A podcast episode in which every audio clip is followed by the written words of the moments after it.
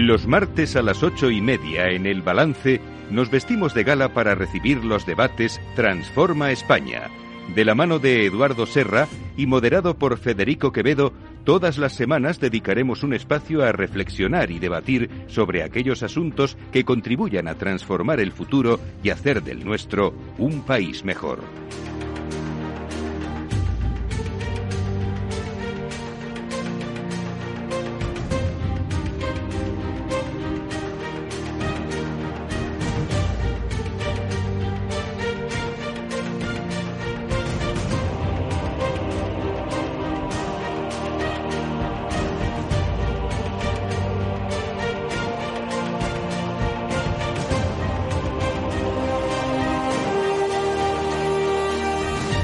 Eduardo Serra, buenas noches.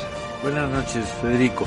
Eh, bueno, aunque hoy es un día especial, porque estamos haciendo este programa especial hasta las 12 de la noche por las elecciones en la Comunidad de Madrid, eh, aún así hacemos nuestro habitual debate de Transforma España porque merece la pena y porque además seguro que tenemos un temazo que tiene mucho que ver con lo que está pasando hoy, ¿verdad? Sí, yo creo que sí. Nosotros no estamos peleando con la actualidad, pero vamos a ver un poco lo que significan eh, las elecciones y cómo son estas elecciones.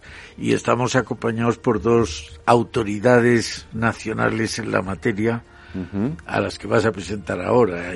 Pues sí, uno es Juan Díez Nicolás, que es catedrático emérito de Sociología de la Universidad Complutense de Madrid, fundador y es director del Centro de Investigaciones Sociológicas. Luego me vas a dejar que le pregunte a Juan por algunas cosas que hemos conocido sobre, sobre el CIS. Juan Díez Nicolás, muy buenas noches. Juan Díez Nicolás, no sé si me oyes. Juan, Juan, ¿me oyes? Eh, no te oigo, Juan. Bueno, ahora mm, eh, cuando podamos habilitar el, micrófono de Juan y nos escuche, le volvemos a saludar. El otro invitado es Francisco Gerard Ramos, que es catedrático de Ciencia Política de la UPV y fundador y director del Euskobarómetro. Eh, Francisco Gerard, muy buenas noches. Buenas noches a todos. A ti te oímos estupendamente. No sé si Juan ya tiene conectado el micrófono y nos puede oír ya. Juan, buenas noches buenas noches. Ahora sí. No os oía. nada, no pasa nada. Esto, estos son estos, eh, esto de la, de la tecnología eh, a veces tiene pequeños fallos, pero los arreglamos rápido. Es lo bueno que tiene. Además tenemos aquí eh, un equipo estupendo de producción que son Alberto Coca, Néstor Betancourt, María José de la Vega que están al tanto y al cabo de la calle y arreglando todo cualquier pequeño inconveniente que podamos tener. Eduardo, ¿de qué vamos a hablar entonces con ellos? Bueno, primero hay que agradecerle que estén aquí porque, como has dicho, mm. son dos verdaderas autoridades nacionales. Son uno fundador del CIS, nada menos, y el otro del Euskobarómetro. Eh, yo creo que no hay posible mejor compañía que ellos dos para un día como el de hoy. La idea es hablar de las elecciones en un sentido de qué significan las elecciones y luego qué significan las elecciones no las de hoy, sino hoy ¿Qué significan, son lo mismo que eran en los años del comienzo de la democracia, de la transición, o no lo son. Es un poco la idea que me gustaría desarrollar en el debate de esta tarde. Y reitero el agradecimiento a ellos dos. Yo creo que hay que enfocar lo que son las elecciones. Yo creo que Europa desde hace mil años está intentando controlar al poder. Eh, se dice que era en Inglaterra, la verdad es que fue en las Cortes de León donde ya en el siglo XII se estableció el principio de que no podía haber ningún impuesto sin representación, sin que lo votaran las Cortes. Esa fue la, primera eh, limitación al poder. Pero luego ha habido toda una aventura larguísima de, como digo, dura siglos para que se limite el poder. Alguien dijo que para que eh, se limitara el poder es necesario que el poder controle al poder. Y se establece ahí la, el equilibrio de poderes que consagra Montesquieu y por tanto en la Revolución Francesa, en la, e, que da eh, puerta de entrada a la época constitucional. Yo creo que eso inaugura una fase que me gusta llamarla del Estado de Derecho, lo que los ingleses llaman el rule of law, en que, entre otras cosas, son sagradas la separación de poderes y la independencia del poder judicial. Sagrado quiere decir que si no existe eso, no hay verdadera, verdadero Estado de Derecho y verdadera democracia. La democracia necesita además que la, la soberanía resida en el pueblo y es esta soberanía la que se expresa a través de las elecciones. Y en las elecciones eh, se da lo que llaman los expertos la legitimidad de origen. Un poder es legítimo si está respaldado por el voto popular y en caso contrario es ilegítimo. Esa es la legitimidad de origen. Luego hay otra que es la legitimidad de ejercicio. Se está haciendo uso del poder conforme a lo que se dijo, a lo que se dio, se está haciendo un uso eh, correcto del poder o se está haciendo un uso arbitrario del poder. En eso también España, la Escuela de Salamanca en el siglo XVII consagró un principio que algunas veces no se ha entendido, que era el del tiranicidio. Se podía mm, matar al tirano que gobernaba en contra de los intereses del pueblo.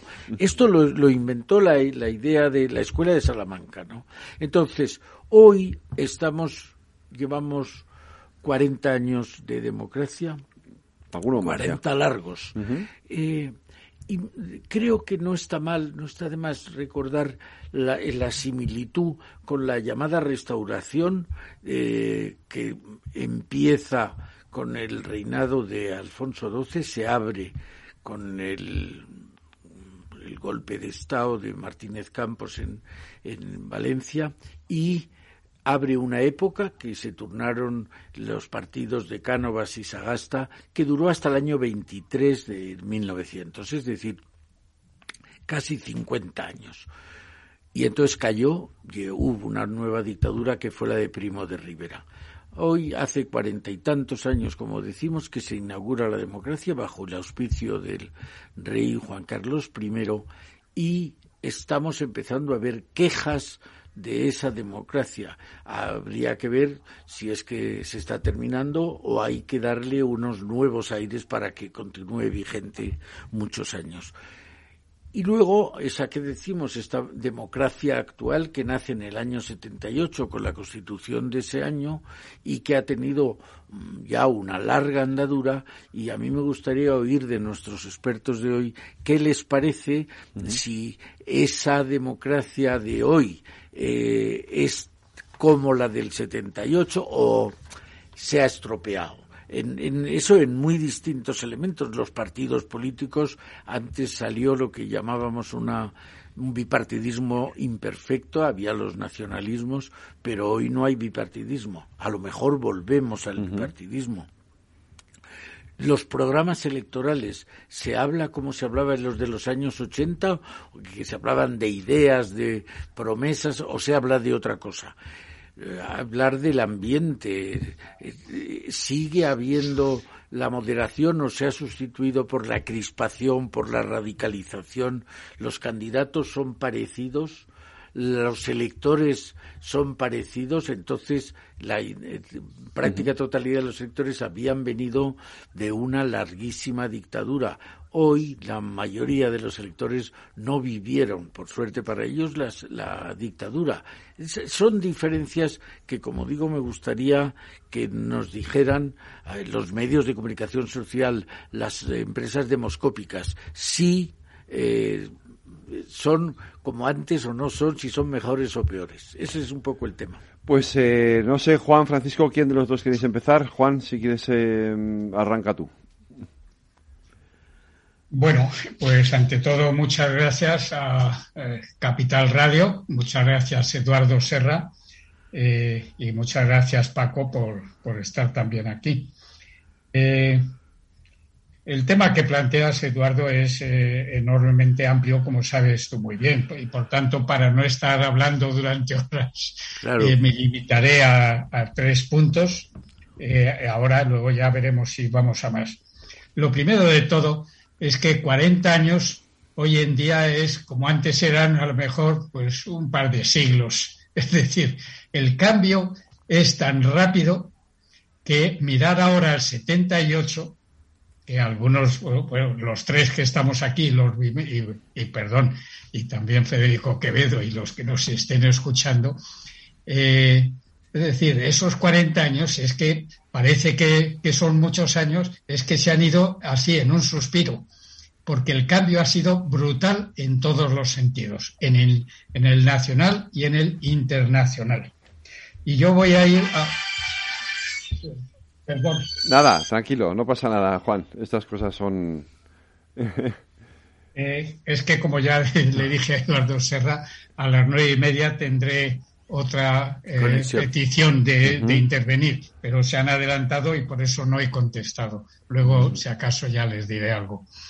Eh, la primera cuestión que quería plantear es que el cambio fundamental es el cambio en los poderes, porque eh, tienes razón, Eduardo, cuando hablabas del equilibrio de poderes, algo que viene ya de la Revolución Americana, antecedente de la Revolución Francesa, por unos poquitos años pero influyó, aunque los franceses intervinieron en la americana, pero intervinieron desde fuera. Luego la constitución que sale de la Revolución Americana eh, influyó bastante en la francesa, que tenía sus tintes europeos. Pero eh, la cuestión fundamental que yo creo que ha cambiado es que en estos 40 años, hasta hace 40 años, el capital, el poder económico, estaba muy vinculado al poder político.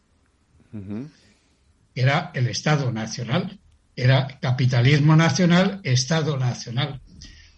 En estos últimos años, que como he dicho, el cambio ha sido velocísimo, pues lo que nos encontramos es con un capitalismo internacional brutal.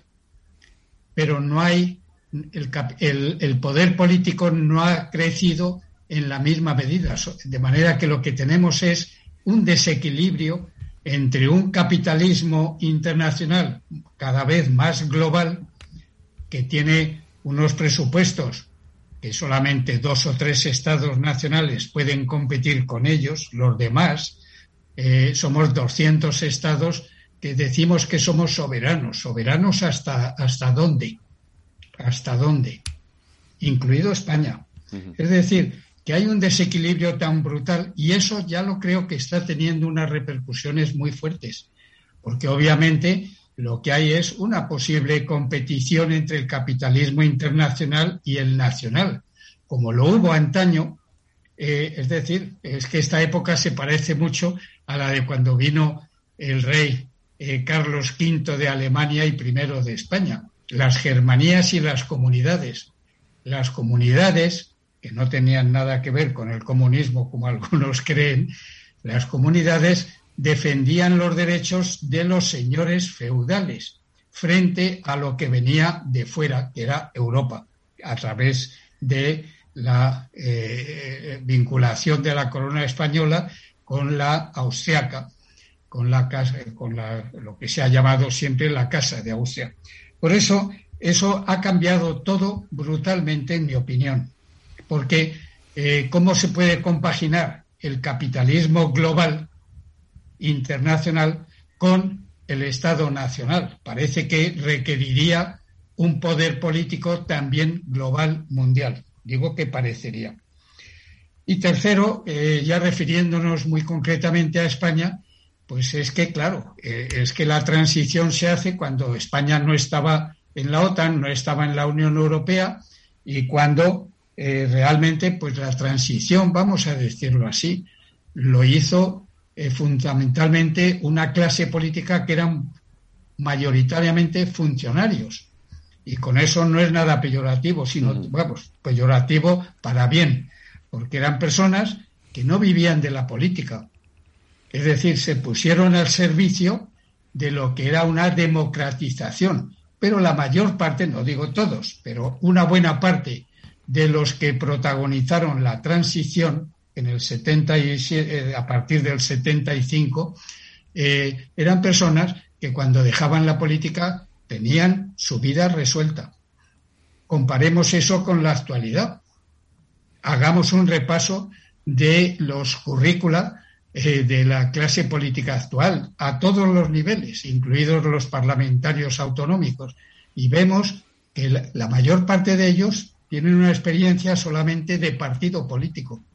Es muy diferente eh, no saber, es decir, no tener los cuarteles de invierno preparados para cuando viene el necesario cambio político. Y yo me quedaría ahí porque no quiero robar tiempo a los demás. De acuerdo. Paco, ¿no? Le dejamos a Francisco Ollera que eh, añade tú. Sí, comparto, bueno, buenas tardes a... Buenas tardes. Y muchísimas gracias eh, por la invitación, Federico. Y bueno, estoy encantado, lógicamente, entre otras cosas, que eh, vosotros no lo sabéis, pero os lo digo. fue mi director de tesis por el año 80, imagínense qué años. ¿eh? Muy buen doctorando, debo decir. Y al, y al, final, y al final, los dos eméritos nos hemos vuelto a encontrar, bueno, nos hemos visto siempre, lógicamente, pero ahora, ahora trabajamos juntos, igual que si fuésemos mm, juveniles recién, recién terminada la carrera, y estamos encantados. bueno, mm, yo quisiera, eh, comparto las cosas que han, que han dicho Eduardo, el análisis de Eduardo y el análisis de, Juan, sin duda ninguna. Pero yo quisiera eh, subrayar alguna otra cosa. Bueno, fijémonos, efectivamente, como dice Juan, 40 años de hoy son siglos, de no hace mucho tiempo. Es decir, las transformaciones sociales, simplemente pongámonos, pongamos la moviola en hace un año antes del comienzo de la pandemia y fijemos la cantidad de cosas que han cambiado en nuestras vidas. Y sobre todo han cambiado cosas que ya venían cambiando, pero que se han acelerado. Y yo voy a insistir en una cuestión importantísima, que son las expectativas. Las expectativas. Eh, Eduardo comenzaba su, su análisis hablando de, por así decirlo, la larga marcha hacia el imperio de la ley, que sin duda ninguna es una marcha secular ¿eh? y no conseguida en, plenitud ni en todos los sitios. Y esto es importante ahora que estamos en época de pandemia, como cuando hablamos de la inmunización de rebaño, o es global o no hay tal rebaño ni tal inmunización. Pues aquí nos pasa un poquito lo mismo con el tema del imperio de la ley y lo que esto significa. Yo añadiría otra larga marcha, que es la larga marcha hacia la ciudadanía. No hacia el reconocimiento de los derechos eh, de ciudadanía, sino hacia una ciudadanía realmente activa, ¿eh? Y realmente, vamos a decir, eh, ahora que está de moda la palabra, empoderada, que yo creo que es el momento en el que estamos. Y por eso estamos en un momento de desafección, de, de, crisis de legitimidad de, legitimidad de ejercicio, no de legitimidad de la democracia, sino de legitimidad de ejercicio. Lo vemos en todas las encuestas desde hace ya unos cuantos años, particularmente en España, particularmente en Europa en general, pero especialmente en España, que es eh, la crítica ciudadana al funcionamiento de nuestra democracia. Exactamente por una razón, porque ha derivado en partitocracia. En partitocracia con una evidente, evidente pérdida de calidad de la clase política y con una clase política fundamentalmente profesional, como nos decía Juan ahora mismo. Y esta es una de las grandes diferencias con respecto a nuestros inicios en la, en la transición. Por lo tanto, combinamos, desde el punto de vista de los ciudadanos, cambios de expectativas, fatiga de materiales del sistema democrático, del sistema institucional y eh, crisis de resultados, lógicamente, y desafección inevitable de la ciudadanía respecto de los actores principales de la política, particularmente los partidos. No por casualidad, los partidos son el actor, la institución peor valorada y que menor confianza genera en los ciudadanos. Y son los que más poder acumulan y más poder gestionan. Y esto es una, paradoja impresionante y que tenemos que resolver sí o sí, porque si no, esto no irá bien, obviamente, ¿no? Fijémonos, claro, los 30 primeros años de, esta, de este periplo son 30 eh, años de expectativas positivas, de mejora continua, estaba asegurada la mejora. Podría ir más rápido, podría ser más lento, podría tener un, un, timonel u otro, pero funcionaba. Y la gente, digamos, lo aceptaba. Y el, el bipartidismo se reforzaba, dicho sea de paso. La última década es de expectativas negativas o de ausencia de expectativas. Y claro, es una década en la que, además de vivir entre dos crisis brutales, en época de, eh, de globalización, tenemos un cambio generacional. Y ese cambio generacional, esas nuevas generaciones son las que aglutinan mayor déficit de expectativas. Y eso desde el punto de vista del funcionamiento del sistema es muy peligroso, lógicamente, y cuestiona, obviamente, una legitimidad de ejercicio. Es decir, algo no funciona bien cuando no hacemos partícipes a las nuevas generaciones de los beneficios y, sobre todo, de las expectativas que nosotros les hemos transmitido. Y les, las hemos transmitido, obviamente, con, con plena, con, plena conciencia que estábamos en, los, en lo cierto y de que, y, digamos, honesta, honestamente, no intentando engañarles, ni muchísimo menos. Por lo tanto, esto es algo que tenemos que, que afrontar sí o sí ahora mismo para dar una vuelta a nuestro sistema. Las elecciones de hoy en Madrid, yo me lo, yo me lo esperaba, están apuntando a un cambio de ciclo de nuevo. Es decir, hoy el bipartidismo ha empezado a resucitar de nuevo. Lo que pasa que el bipartidismo de nuevo, sin mejorar la, la clase política ni sin mejorar las formas de hacer política, no es tampoco ninguna garantía de solución. Aquí me quedo. Eduardo. Bueno, me ha encantado oíros por varias razones. En primer lugar, de, Juan ha hecho al principio una separación entre economía y política hace 100 años hace, y ahora.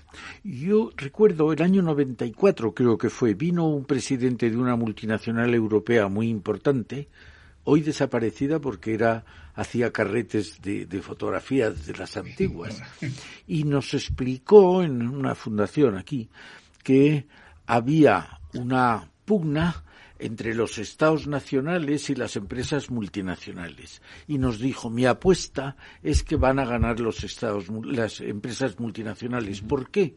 Porque juegan en todo el mundo. Sin embargo, los estados están limitados por su territorio. Ahora vemos como las multinacionales y además y más con internet pagan impuestos un poco donde quieren o donde más les conviene y los estados son unos actores secundarios. Es verdad que también es verdad otra cosa, y es que España, a diferencia de la restauración, hoy España tiene una economía poderosa, grande y además integrada en el mundo occidental. Básicamente en Europa, pero no solo en Europa. Eh, mientras que en los años mm, 30, hasta, de, hasta por lo menos en toda la primera mitad del siglo pasado, España tenía una economía raquítica, pequeña y además aislada del resto del mundo.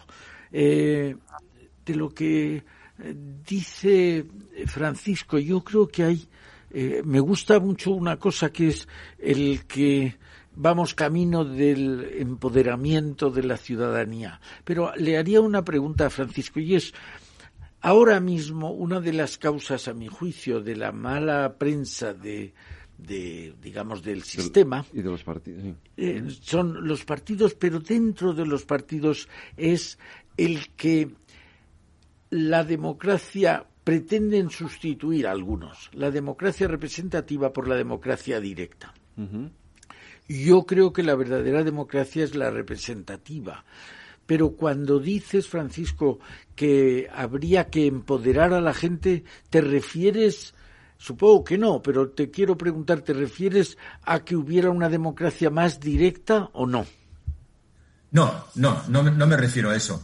Me refiero a que, digamos, la, exigencia de responsabilidad que hoy los ciudadanos, eh, digamos, con más conocimiento de causa, con más eh, interés por los resultados, porque les afectan, obviamente, em, con mayor información, eh, con mayor inmediatez, digamos, en su capacidad de respuesta, porque no olvidemos que la comunicación ha cambiado radicalmente. El tema de las redes sociales, que para bien o para mal, han venido para quedarse y han, y han venido para poner en manos de la ciudadanía una capacidad, digamos, de movilización y, hasta de, respuesta eh, que antes había que hacerla, lógicamente, en la calle con una manifestación violenta para que les, para que para llamar la atención. Hoy día ya no es imprescindible ni muchísimo menos. No, no me refiero a la democracia directa, por mucho que, obviamente, hay mecanismos, precisamente con las nuevas tecnologías y con la era de Internet, que nos permiten, digamos, una participación ciudadana mucho más directa,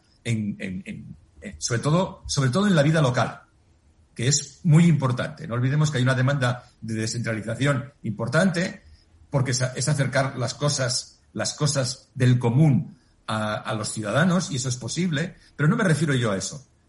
Yo creo que el ciudadano, el ciudadano mm, da por buena la representación siempre y cuando la representación sea buena.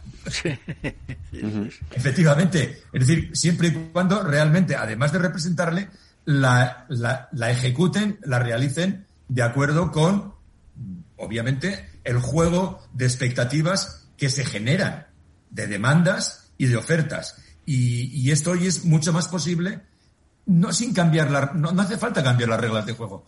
Alguna la hay que retocar, porque lógicamente, insisto, hay fatiga de materiales y mecanismos de democracia directa, algunos mecanismos son viables sin cambiar la sustancia de nuestro modelo representativo. Pero el modelo representativo puede mejorar muchísimo, además.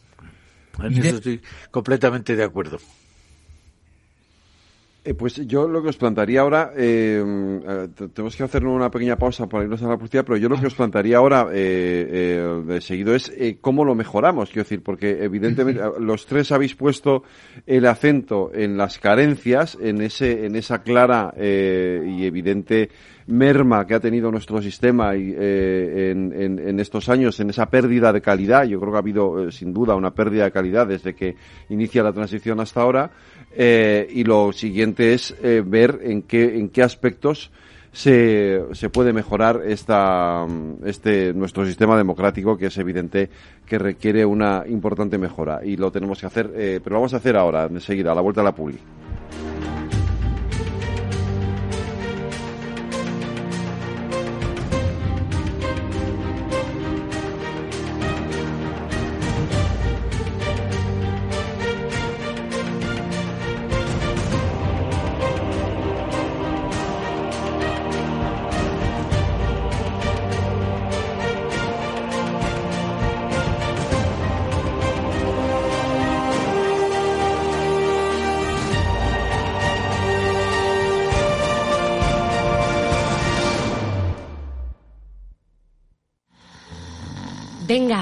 Levantarse. Es la hora.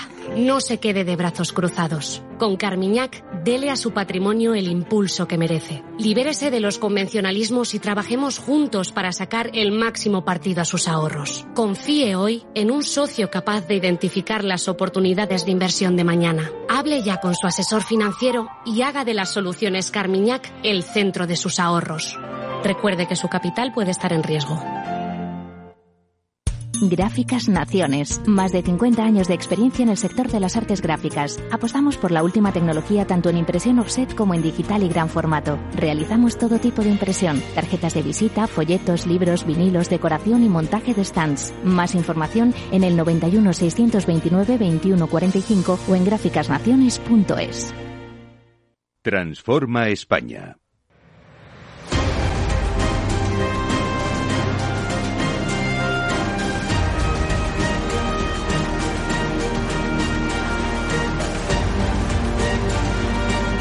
Pues Eduardo, os planteaba eso. Yo creo que sería interesante ver qué, en qué es mejorable, ¿no? En cuanto, en qué aspectos podemos mejorar este sistema. Sí, yo creo que una vez eh, que parece que queda claro que el sistema es el correcto, hay que ver, analizar cuáles son los defectos, como ha dicho eh, Francisco, la, la vejez de los materiales. ¿no? El que sí, me ha gustado esa expresión, de los materiales están un poco obsoletos. Sí, y entonces decir la fatiga, que es el nombre técnico, hay que ver de qué manera se pueden arreglar. Luego a mí me gustaría que Juan, que el otro día hablaba, me explicaba, las empresas demoscópicas hay diferencia entre las que nos hacían los sondeos en los años 70, 80 y las que nos los hacen ahora. ¿Tiene esto importancia mirando hacia la mejora del sistema? Me gustaría conocer eso. Y luego creo que una de las cosas que ha empeorado claramente las expectativas de las que hablaba Francisco es que tenemos un siglo XXI que empezó con una, en los 2000 la crisis de los .com, pero en el 2008 una crisis de, eh, eh, gigantesca con las hipotecas subprime y ahora con la pandemia una crisis como no habíamos visto en, en, el último siglo. ¿no? Yo creo que esto ha perjudicado eso que la ha subrayado tanto de las, de las expectativas. Y luego yo creo que es clarísimo que los partidos políticos han acumulado un poder completamente desmesurado y no están haciendo el buen uso del que yo creo que en el fondo, sin eh, hablar de temas concretos como la corrupción, es lo que está eh, fomentando más la desafección de la ciudadanía hacia la política. Pues eh, Juan. Pero, pero voy a intentar contestar a varias de las cosas. En primer lugar, porque eh, tengo los datos de más de 50 países y no puedo dejar de, contarlo aquí.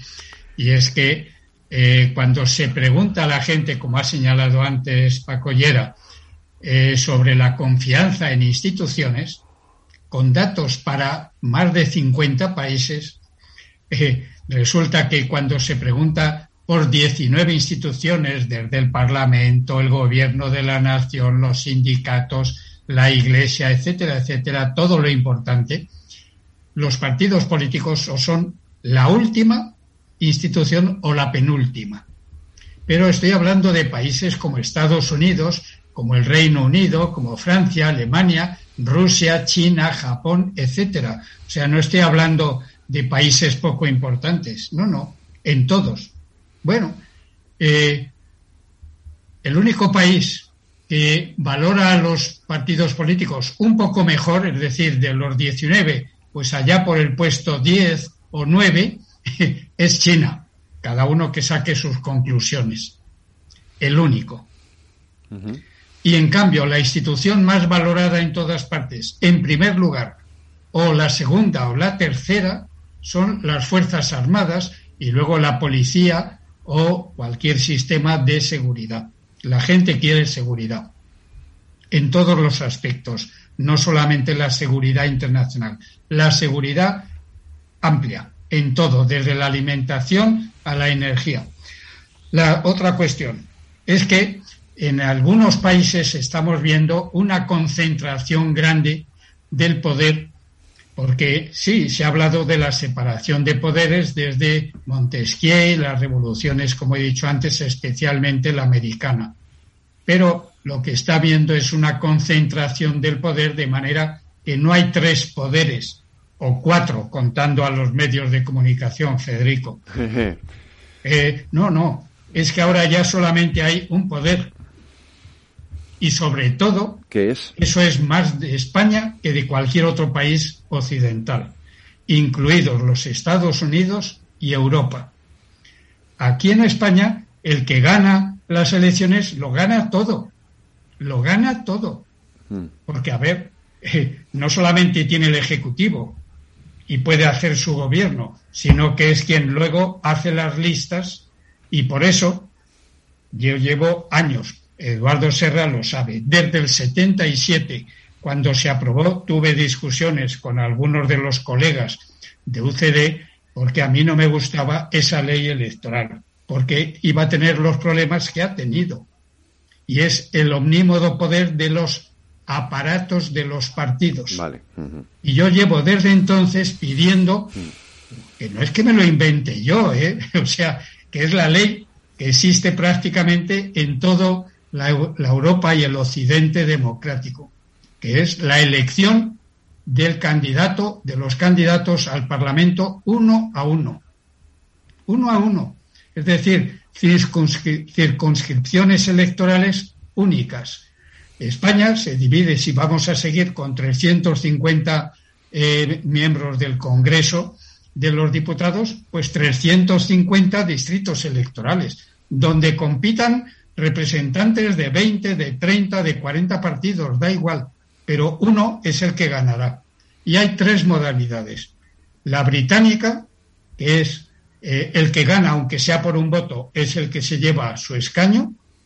La francesa, en donde quieren que el que salga tenga por lo menos el apoyo de la mitad del electorado, o sea, de los que, no del electorado, de los votantes, de los que votan. Y eso hace que cuando uno no tiene la mayoría absoluta en primera votación, vayan a segunda votación. Porque entonces ya el que salga saldrá por lo menos con eh, un voto más que la mayoría, que el 50%. Y el otro sistema es el alemán, que es que además de tener ese sistema, tienen también listas nacionales como tenemos en las europeas. Bueno, en la reforma de la ley electoral en estos momentos es absolutamente imprescindible si queremos seguir teniendo democracia en España. Porque, como decía Yera, eh, es que tenemos la democracia secuestrada por los partidos políticos. Y no solo por los partidos políticos, sino por los aparatos de los partidos políticos. Esa es la pura realidad y esconderlo no nos lleva a ningún sitio.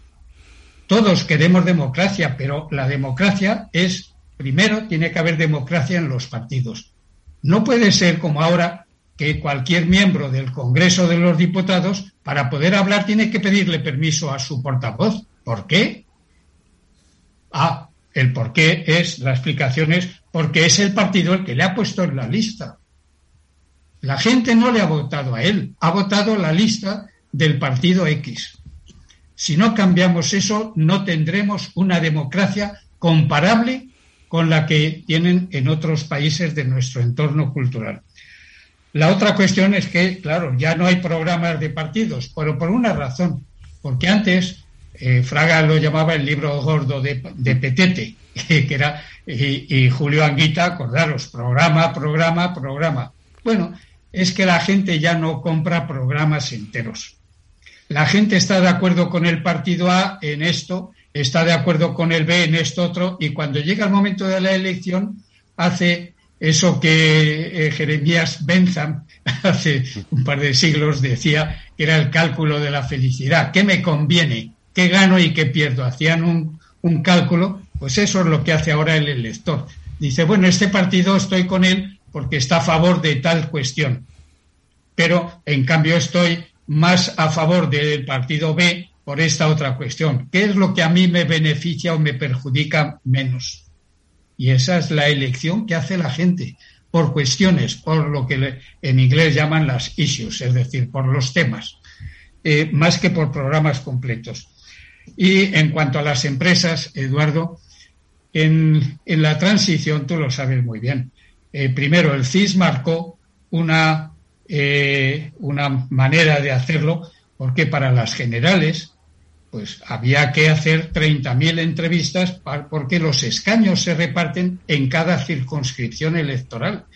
Madrid y Barcelona tenían más de 30 escaños y entonces para acertar escaños tienes que tener una muestra de la circunscripción que eh, Paco Llera lo sabe muy bien, tiene que ser entre 1.000 y 1.200.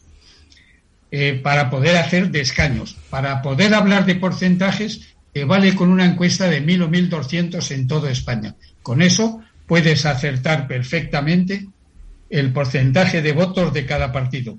Te digo lo mismo en Madrid. En Madrid, para acertar el porcentaje de votos a los cada uno de los seis partidos que se presentaban con opción, eh, se puede hacer con una muestra de 1.000 o 1.200. Pero si quieres afinar en cuanto a los escaños que se va a llevar a cada uno, tienes que hacer la muestra un poco mayor, no llegar a los 30.000, no es necesario. Eso es para España. Por eso en las encuestas para las elecciones europeas, como España es distrito único, con una muestra de 1.000, 1.200, puedes acertar perfectamente en los resultados. ¿Qué ha pasado de la transición para acá? Eh, pues primero que, como digo, el CIS puso un listón bastante alto que siguieron la mayoría de las empresas privadas, porque había. Pero luego ha venido la entrada también de la investigación comercial. Y la investigación comercial ha querido ahorrar, y tienes que ahorrar, eh, ¿en dónde? En los costes. o en la calidad. Y al ahorrar en los costes, se ha ahorrado muchas veces en la calidad. Y segundo, porque cuando ya en vez del bipartidismo tenemos cuatro, cinco o seis partidos con aspiraciones de escaños, la cosa se complica mucho. Lo que pasa es que eso... eso es otro factor que ayuda a defender el hecho de ir a una ley electoral como la que tenemos en toda Europa y en Estados Unidos y en Australia y en todo el mundo civilizado, que es distrito uninominal. Lo que pasa es que yo, Paco, eh, me da la sensación, Paco comentaba antes lo de que eh, volvemos otra vez o no, y hoy se está viendo en estas elecciones en Madrid que nos dirigimos de nuevo hacia ese bipartismo que sea un poco imperfecto también, ¿no? Eh, y, pero yo estoy muy de acuerdo con Juan en esto de la, de la nueva ley electoral. Yo también lo creo. es que es, este, este, es que el bipartidismo que menciona Paco, que es cierto, pero se hace por bloques. Ese también es más bloquismo, es más bibloquismo que bipartidismo, sí. Claro, si nos vamos un poco atrás, sin irnos a la restauración, eh, yéndonos simplemente a, los años 30, teníamos la CEDA y el Frente Popular. Es lo mismo que tenemos ahora. Es decir, todo el mundo hace los cálculos con los tres partidos que en Madrid se presentaban, que eran más o menos de derecha, con todos los apellidos y que uno quiera, y los tres que estaban en la izquierda. Ya, Paco. Sí, vamos a ver, yo mm, voy a ir un poco más, más atrás. Yo creo que hay dos, hay dos eh, realidades eh, profundas que requieren, hablando de, de, los, de los cambios que, que decía Eduardo, ¿eh? lo que evoca o a lo que se refiere Juan es realmente a lo, que yo quería plantear, que tenemos que repensar el vínculo representativo. El grito del no nos representan del 15M, que luego se ha transformado, ha, transformado el sistema de partidos con la misma ley electoral. Así que cambiar el sistema electoral para que se explotase el sistema, lógicamente. El sistema de partidos lo han cambiado los ciudadanos. Y lo han cambiado los ciudadanos por fatiga, simplemente con, con lo que había. Eh, a la vista del resultado, voy a ir un poco al final, a la vista del resultado, el ciudadano mm, está, está volviendo al vale más lo malo conocido que lo bueno por conocer. Lo bueno ya sabemos lo que da de sí, desgobierno y, y ningún resultado. Y polarización. Por lo tanto, volvamos a lo que teníamos, aunque no hayan cambiado y no nos gusten nada, etcétera, etcétera. Esto es lo que de alguna manera está pasando, lo cual es relativamente frustrante, ¿eh? porque hemos perdido un tiempo hermoso para poder transformar el sistema cuando lo podrían haber hecho cuando tenían muchísima, digamos, eh, capacidad representativa que luego han perdido. Los, me refiero a los grandes partidos.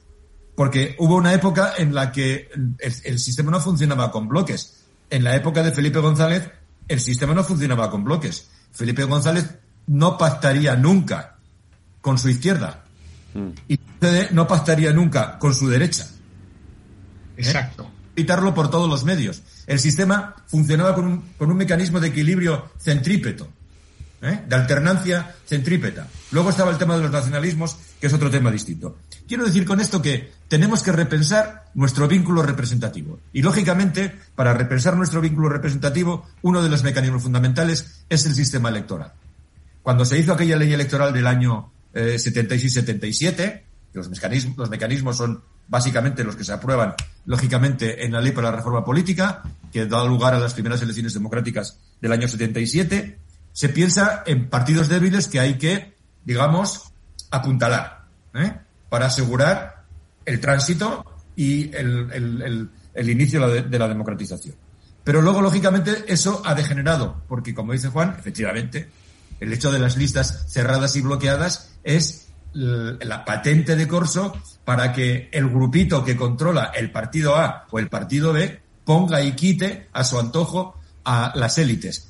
Por lo tanto, los ciudadanos no tenemos ninguna capacidad para seleccionar a nuestras élites. Y es obviamente en la degradación del sistema. Y eso hay que corregirlo.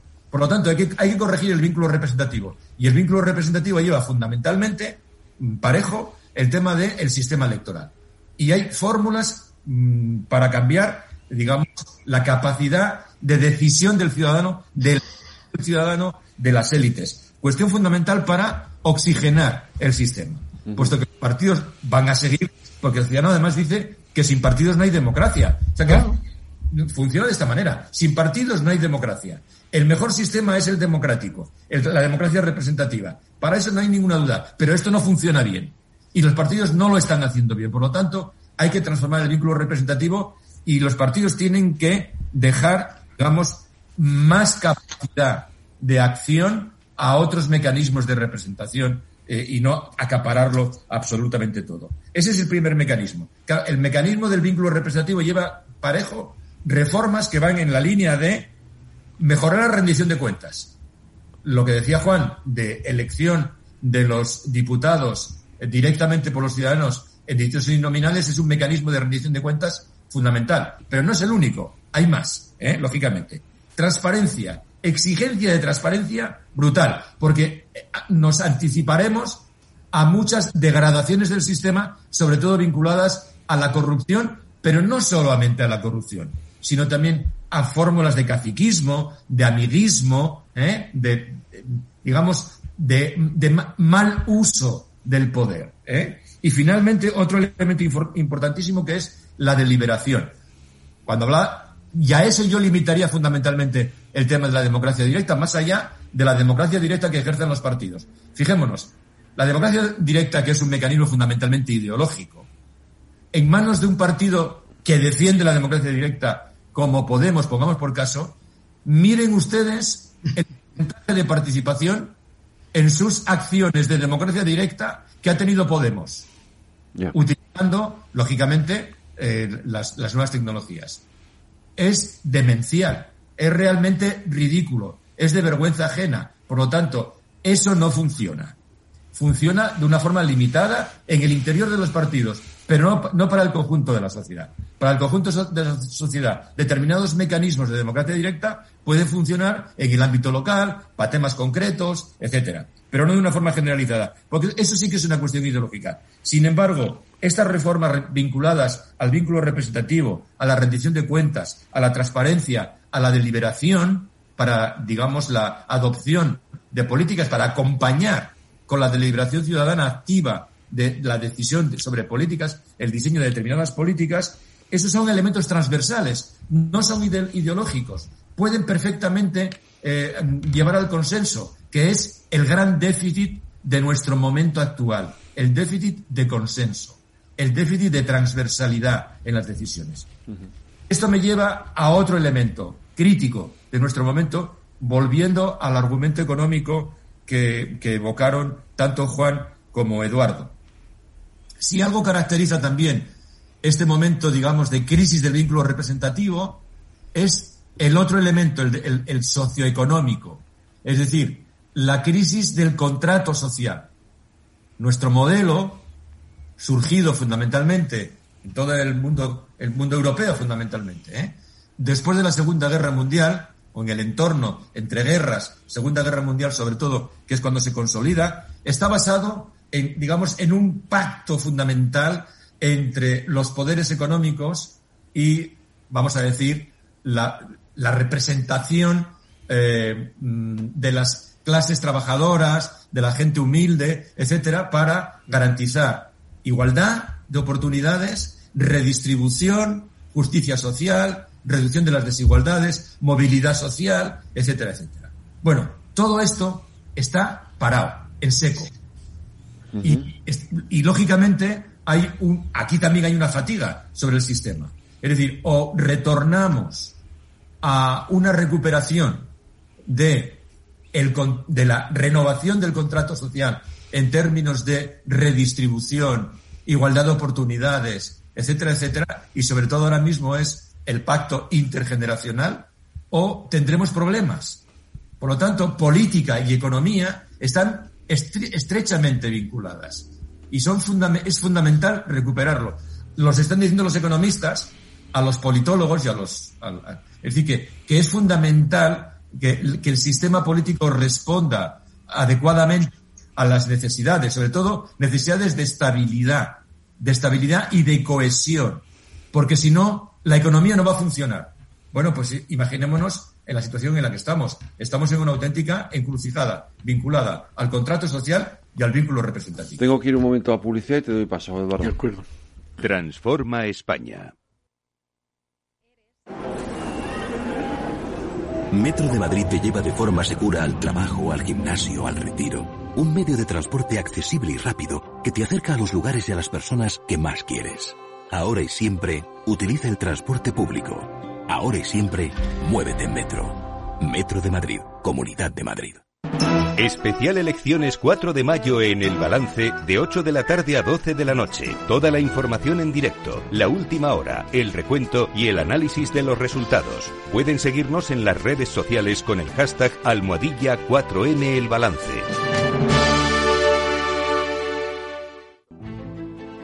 Las vacunas son seguras y la mejor alternativa para acabar con la pandemia. Eres parte de la solución. Vacúnate. Hay que vacunarse. Comunidad de Madrid. Transforma España.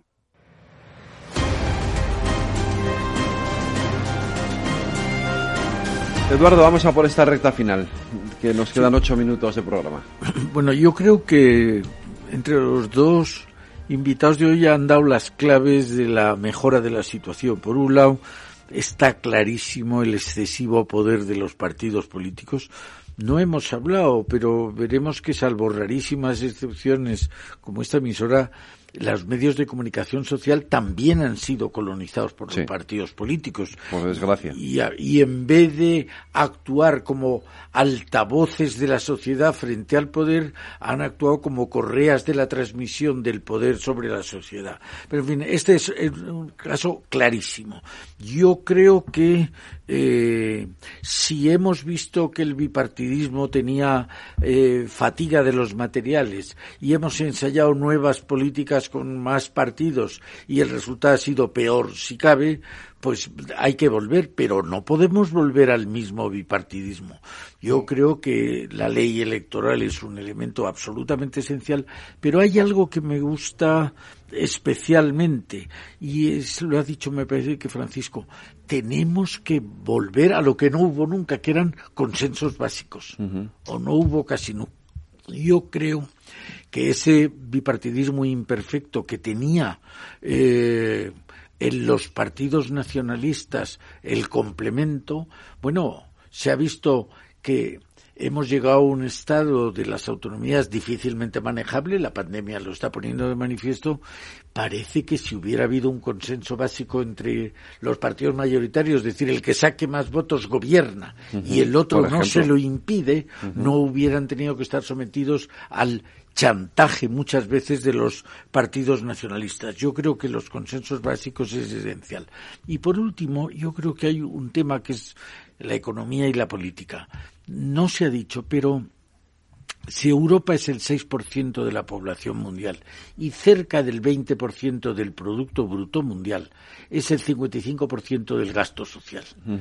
En un mundo globalizado esta situación es difícilmente sostenible y sin embargo eso se ha dicho, para mantener la cohesión social tenemos que hacer un esfuerzo supremo por mantener el estado de bienestar.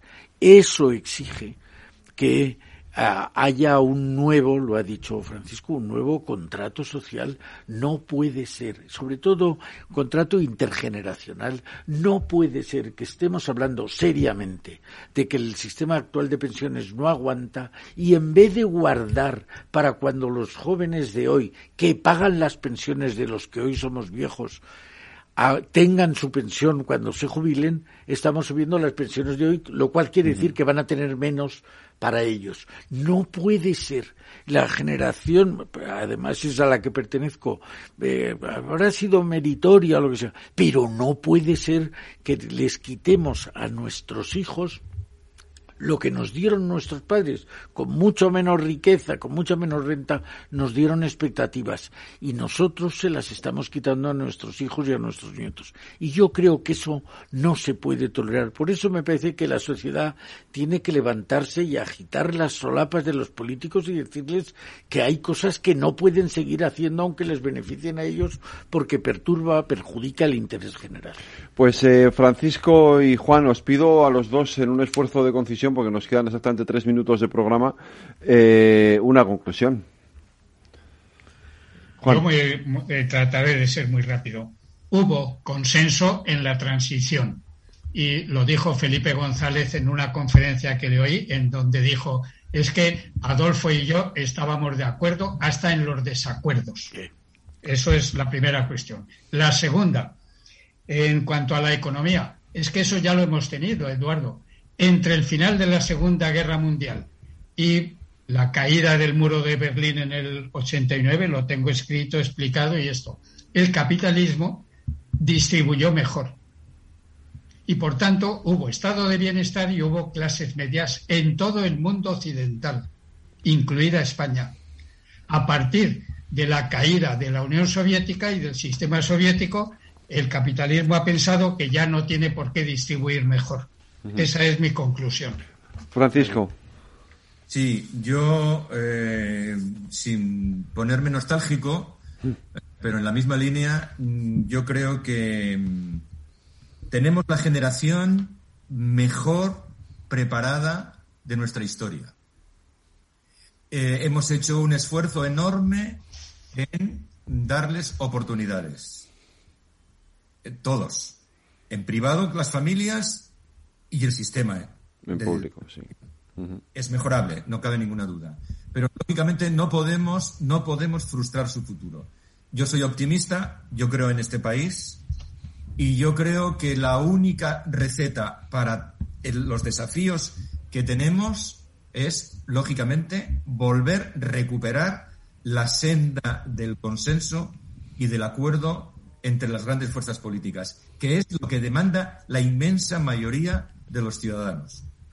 Lo que es increíble es que efectivamente la inmensa mayoría de los ciudadanos, como bien dice Francisco, como dice Juan, reclaman esa senda de consenso, de acuerdo, y sin embargo esos aparatos de los partidos se empeñan en ir por un camino absolutamente contrario al que pide la mayoría de los ciudadanos. En fin, hasta aquí eh, este debate Transforma España de hoy. Juan Díez Nicolás, muchísimas gracias. Eh, ha sido un verdadero placer. A vosotros. Eh, Francisco Llera, muchísimas gracias, de verdad, también para ti. Ha sido un enorme placer oírte y escucharte. Gracias a todos y un abrazo a los amigos. Y Eduardo, te espero la semana que viene otra vez aquí. El martes que viene estaremos de nuevo en nuestros debates Transforma España. Un abrazo fuerte. Gracias, Federico. Nosotros seguimos adelante, que nos queda todavía mucha noche y mucha jornada electoral.